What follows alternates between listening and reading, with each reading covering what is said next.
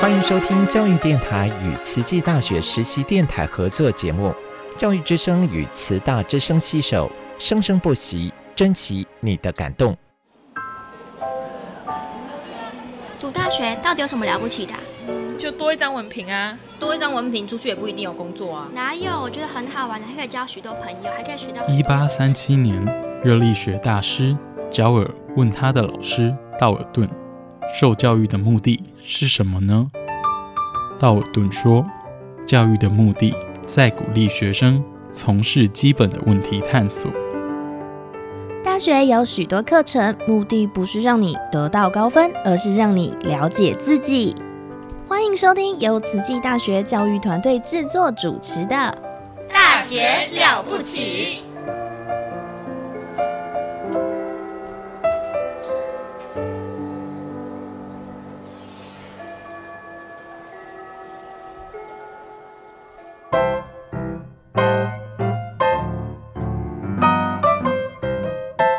大家好，欢迎来到趣谈秀。Welcome to the Chit Chat Show with Jenny. This is a program where we chat to TCU students and staff about their life or learning experiences in English. 希望这个节目可以用英文让大家更认识慈大的师生，and perhaps learn something new.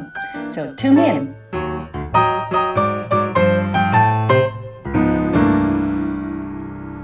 Hello, everyone and welcome to our program. And this is Blue. And today, uh, this program is hosted by Jenny and I. And today, I would love to introduce Jenny to you. And uh, what I know about Jenny is that uh, Jenny has a TESOL background and um, she has lots of experience in teaching. And uh, most of all, students all love her, and uh, I, it's my great honor to to introduce to you my co-host and. Uh, let's welcome Jenny. Thank you. Thank you, Blue, for such a wonderful opening uh, about me. Yes. Oh, that, that, totally. That's that's true. All the students told, told me about that. That you, you you teach really, really hard and let learn actually learn from that. That's the most mm. important thing. Thank you, thank you. Yeah. but today our purpose is mm. to help our listeners mm. understand Jenny, understand you more. Mm-hmm. And um, could you tell tell us, tell us listeners a little bit more about your yourself? For example, where you're from, your background prior coming to the, our Tzu Chi University. Okay. So, Jenny. All right. Hi. Hi, Blue. Hi, listeners. Hi. Um, so, my name is Jenny Lee, and my uh, Chinese name is Li Ziying. And I have actually been in Chi University for eight years. Wow. Yeah, can you imagine? I can't. I can't even believe it myself. Um, but uh, yes, I have been in in Chi University for eight years. Uh, my first year here was a part time. Okay. I was teaching full time hours, but I was getting part time pay.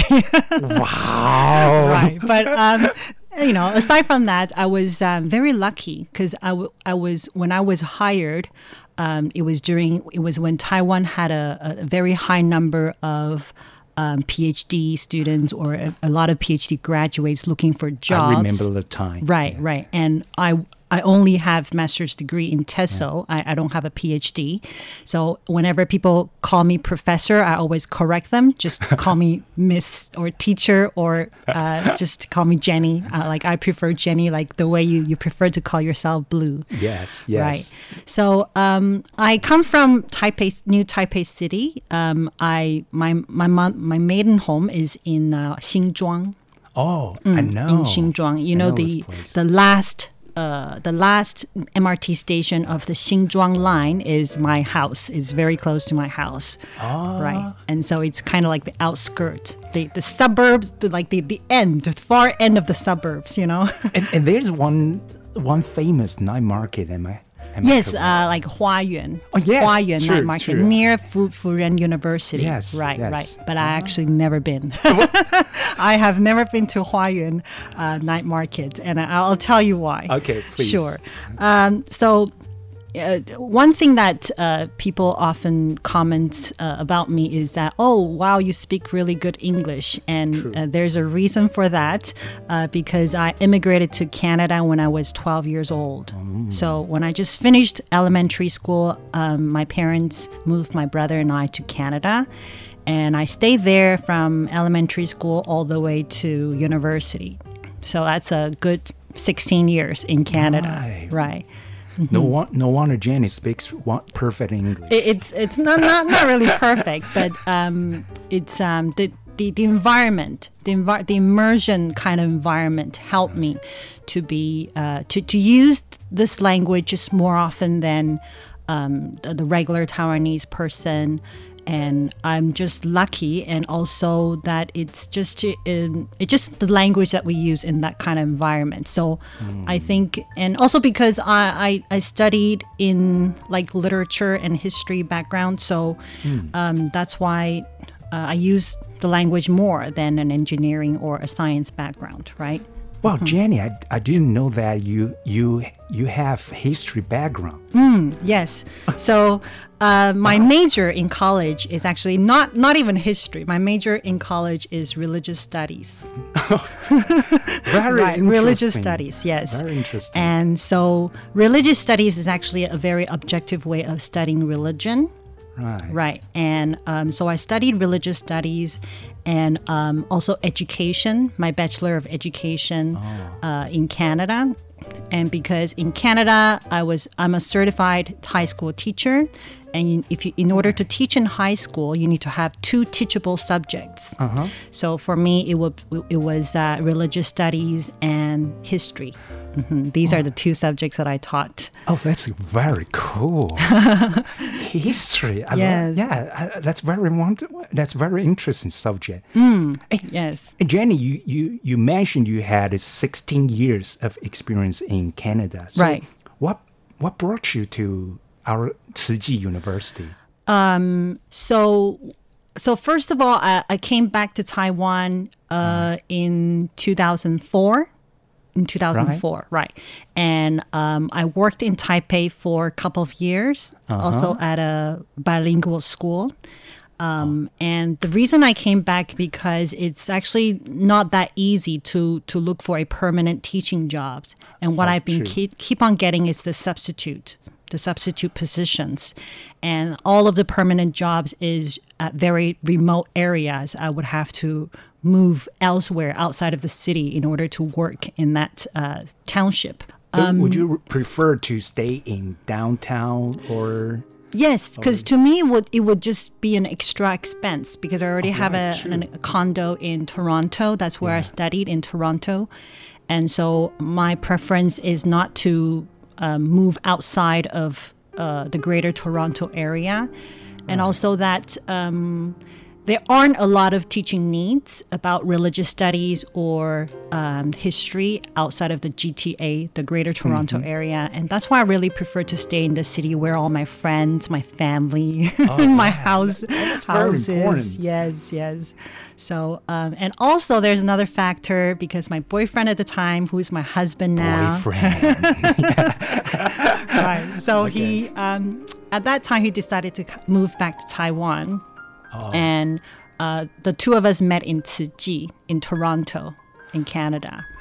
wow. you- Yeah. so you have like connect. You had connections with Tzu Mm-hmm. back when you were in Canada. Yes, yes. We we, we met as uh, or we called Oh, uh, yeah Tzu Youth Volunteers. Yeah. So we met in your university years, and then after he graduated, he decided to come back and work in Taiwan. And you can say I kind of because I you know because of out of luck with my permanent job, so I Uh-huh. kind of follow him. But coming to Tzu University, coming to Hualien, Right. it is solely because of him because he works for Tzu Foundation right now. Oh, Mm. so basically you follow your Yes. boy boyfriend now, now, now husband. Oh yeah, okay. now husband. right. What a relief to a- to ask to know this answer. yeah, same person, same person. Oh, same person. Yeah. Okay, so you. Oh, that's the re- main reason you come you you came to Tzu Chi. Yes, yes, Ah. that's right. And that's that's very yeah, that's very interesting. You have connections with Tzu Chi, and then you have permanent job job right now in Tzu Chi University. And That's Right. great. Mm-hmm. And, and, and Jenny, what what courses do you teach right now? Um, so when I was in Canada, I taught religious studies and history, right? So after I moved to Taiwan, uh, there isn't a very big market for you know history or religious studies teachers teaching in all English. Understand. And yeah, so I had to resort to teach English, which is also wonderful. Um, so uh, right now, uh, I teach mostly. I teach. In, I used to teach at the Foreign Language Center, 外语中心. So most of the courses that I I taught are in uh, were in FLEC or Foreign Language Center, and even now, uh, still I still teach most uh, courses there. So I teach beginner English, beginner speaking English, beginner uh, English in listening. And for the English department, I teach uh, courses like public speaking and popular culture, media literacy, and also to throw in um, some of my passion. So, uh, some of my knowledge in history. I also teach a course on uh, historical narrative in English. Wow, and that's wonderful. S- listeners, if you want to, if you want to improve your English, that's the those are the courses you definitely should choose. You know, in in FLAC, you can look hmm. at it, look at it, their their course outline, course hmm. outline, hmm. and and Jenny, what what would you say uh, your teaching style is? Uh, my teaching style is very much similar to yours. yes, and especially in, in beginner English, because I'm a firm believer in teaching is doing. Right. So, True, yes.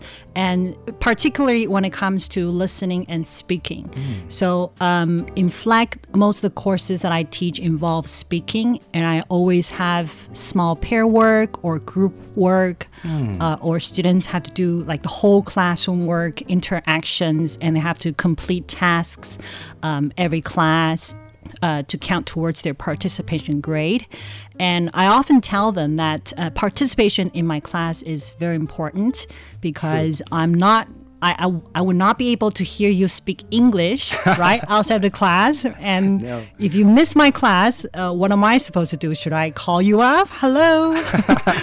or we, we need to have a five minute English conversation. So, the, the best way that we can manage and to exercise our spoken English is to come to class and where you can work with a, um, a peer.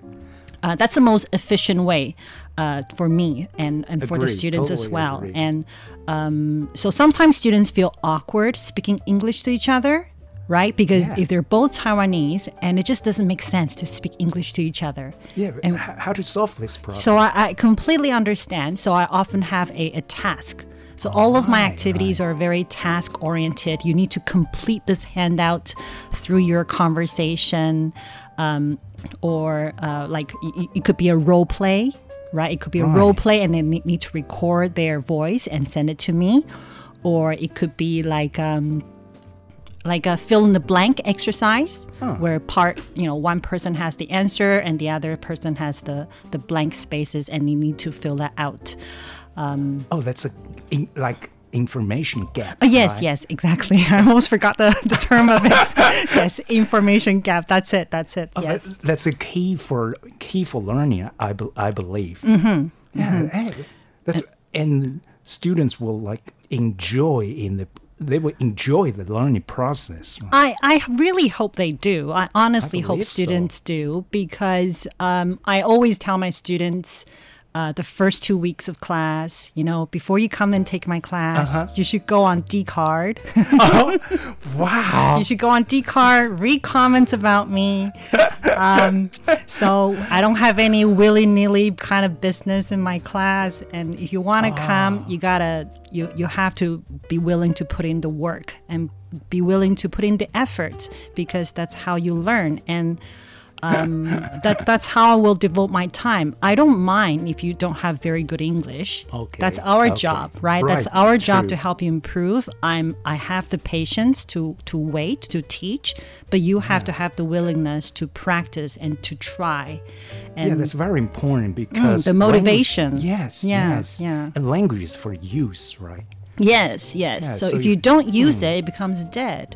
True, Right, that's yeah. true. Mm-hmm. Wow, no wonder, no wonder all the students love love your love your courses. and but listeners, if you want to take Janice's class, don't forget about the attendance. So- Yes, attendance and participation is important. yeah, and your contribution to the class. Yes, you know. exactly, exactly. And Yeah. um, I, I think students who have taken my classes uh, more than two times would appreciate it because they know my style. All right. Right. But I understand, right? And that's why I tell students forefront, up front in the first two weeks, this is what you need to know. What, that's my expectation, right? If this is not your style, and everyone has different style. You gotta True. appreciate and you gotta understand that. So if interacting with strangers every week is not your thing, it's just not your style of learning. You prefer to learn English from just listening to music or reading, and that's fine too. Hmm, And so you should opt to take other classes. And so everyone learns through a different style, and I, I understand that. But that this is my style, you see. this is my style, everybody. Hey, everyone, the, the, Mm. the style is very interesting. Hey, but Jenny, what, what do you wish students to learn from your class and teaching? Um, you have a wonderful style. You, you use like task based Mm. teaching. And what, what do you want, want your students to learn from you? I really want students to understand that uh, language learning is a curve. Okay, it's Uh, yeah, a curve. It's a Okay. curve. So in the beginning, you might feel like you're ascending, you're climbing, and in the beginning years, like if you're in elementary school or junior high, you might find it it's fun and it's easy, it's interactive. But then by high school, you need to um, get into the vocabulary, the grammar, and Oh. the sentence and the paragraph, the writing, and because those skills are a steep curve to climb Right. um, but you shouldn't you shouldn't just stop there and uh, if you know writing or if essay writing is not really your forte is not your expertise True. um, you can choose other uh, by university time you can choose other uh, skills to focus on Mm, And I think, I hope students know that you can't just learn or acquire a language with, you know, in 10 steps or in, you know, one minute a day. And then all of a sudden you become a, a very great and fluent speaker or great writer. Uh, It takes time and it takes exposure. I think probably is the most difficult part for language learning because it takes time. It's unlike Mm. Yes. math. Mm, it's There's- not, if you get it, you get it, right? Yeah. Mm. True, I totally agree with you. But Jenny, do you have some like suggestions for learning Mm. English for those uh, listeners or students who haven't had chances to take your class? If they want to like improve their basic like uh, listening or s- speaking skills, Mm. what, what what can they do? I think the most, uh, uh, I think the best advice I could give to our listeners is to increase your exposure and to immerse yourself in that kind of language. And I, I think this sounds like a cliche, which is, but it's so true because you can. That's how we acquired English when we were babies as well, right? You you kind of just expose yourself to that language, um, and in, in in the same thing, it works the same thing. If you want to learn English, you gotta listen to it more, and but you you do have to listen to it attentively. You can't just listen to music and hoping that it kind of just you know magically cognitively goes into your brain you kind of have to go and study the lyrics or if you're listening to a program or uh, movies you have to pay attention to it so uh, exposure immersion plus uh, uh, attention paying attention to whatever you're you're listening and whatever you are uh, reading and Well, that's very important. That's that's. I think. Hey, listeners, that's the key. You know, Hmm. Because we all a lot of people have this kind of myth Hmm. that it, we. I, for example, I listen to music every day. I, we, no matter what I do, I play the music or or listen to the English radio. Right. But not enough. Mm, That's it's not enough. but not enough. Right, right. And even myself, like even if I listen to a podcast right now, Right. I still take notes. Wow. Right? I still take notes. And when I read something and I find some sentences uh, very important or it's essential to understand the, the reading, I would copy it down. I literally make notes. And Well, even have a li- list of this. yes I even have a list of vocabulary that I find is very useful and I, I, I, I keep track. So uh, these are just um, kind of nitty gritty kind of details that you have to pay attention to, but I think that's the key in um, connecting what you expose to to uh, what goes into your head. So you got to make the connection. And that's totally totally true because according to the theory, how second language acquisition theory, right, that's from last week, and then and then the on the key, the most important key for for you to memorize anything Mm. is just like what Jenny says. Mm. Said it's connection. Yeah. Because our brain will automatically delete Mm. the information in, information that is not related to you. Right, right. So we can save more space space in our in our head for Mm. more information to come in. Yeah. So, wow, what what Jenny what Jenny said was make connections, right? Yes, to what whatever you're reading or whatever you're listening. And as for speaking, I think it's a little bit more difficult. Right. A lot Right. of people will ask que- question about how to improve speaking speaking part. Uh, speaking part, I really think you need an audience. Right. Yeah, so You uh, need a that's partner, right? You need a partner, and that's what taking courses. That's why taking courses matters. Exercising matters. Coming to the class, practice those exercise with people, and uh, in our in our school, we even have Fulbright scholars to come in and Oh, have the English speaking sessions. So sign up to those. Great. So maximize your opportunities in spoken English. I think it's important. Wow. I really want to thank thank Jenny for for all those very useful suggestions and tips for learning learning English. Mhm, And thank you. don't forget if you want to improve your English and uh, take Jenny's courses. But don't forget to don't forget about for Dcard right. first. And everyone is welcome to come take courses at the English department. Of course, Right. It's yeah. open to the entire school. So if you want to maximize uh, your four skills in learning, Right. uh, our courses is the key as well. Okay.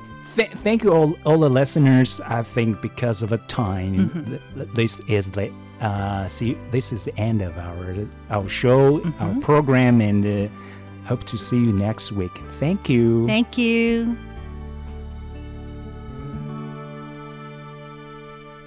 Brush strokes lightly as the heart soars. Wipe away pain, off darkness, greet the daybreak, catch the sunshine,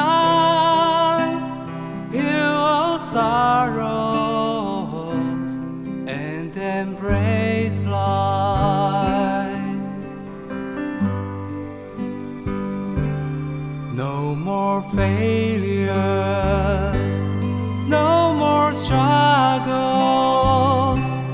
Just embrace life as it unfolds.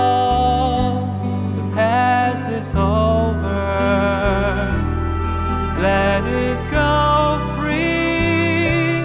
Seize the future. Hold on to hope.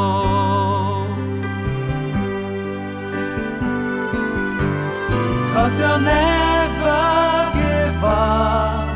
So just choose the past today. A heart of tenderness and the strength from within. Cause your dreams stays alive. Never let love slip away. In this tender world, create a heaven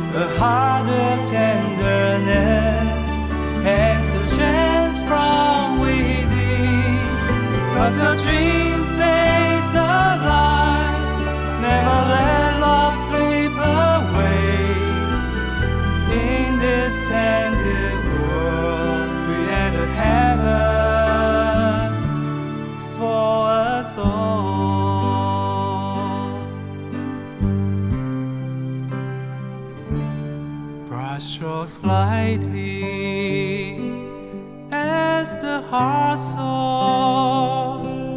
Just embrace life as it unfolds. Greet the daybreak, catch the sunshine,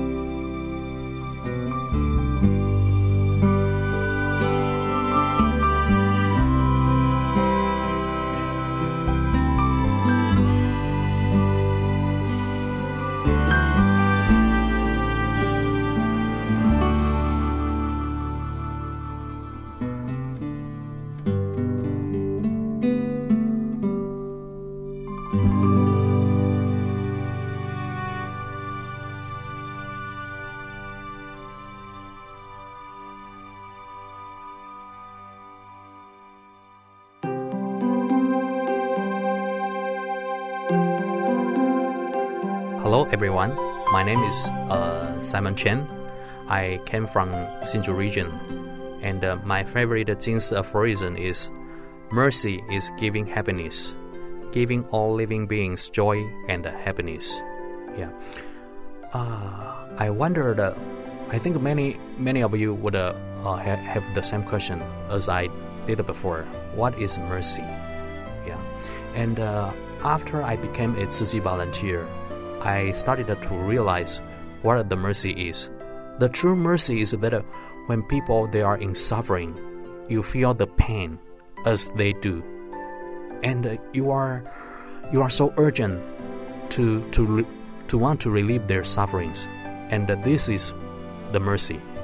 So when you can feel people's pain, and you are so urgent to to relieve them from their sufferings, the first thing you can do is giving them happiness. And uh, we are giving them happiness. I didn't just mean that uh, you you uh, you can give them the material material stuff, yeah, to comfort them.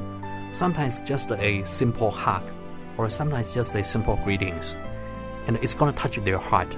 It's gonna warm their heart, and at that moment you are giving them the happiness they need, and that is mercy. And uh, for me personally, I I like to I like to to to watch people when are when they are deeply touched.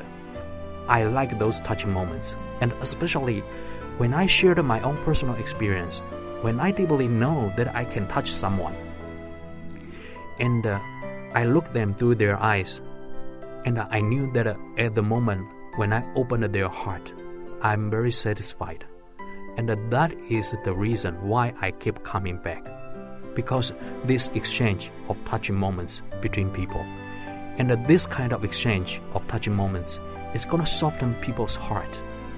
And uh, and together we're going to have a very wonderful uh, very wonderful spark. Yeah we're going to have a very good chemical reaction. Yeah and this kind of reaction uh, is that uh, uh, people they're going to start to feel uh, doing something good or something much more greater to this society. May wisdom and inspiration be with you always.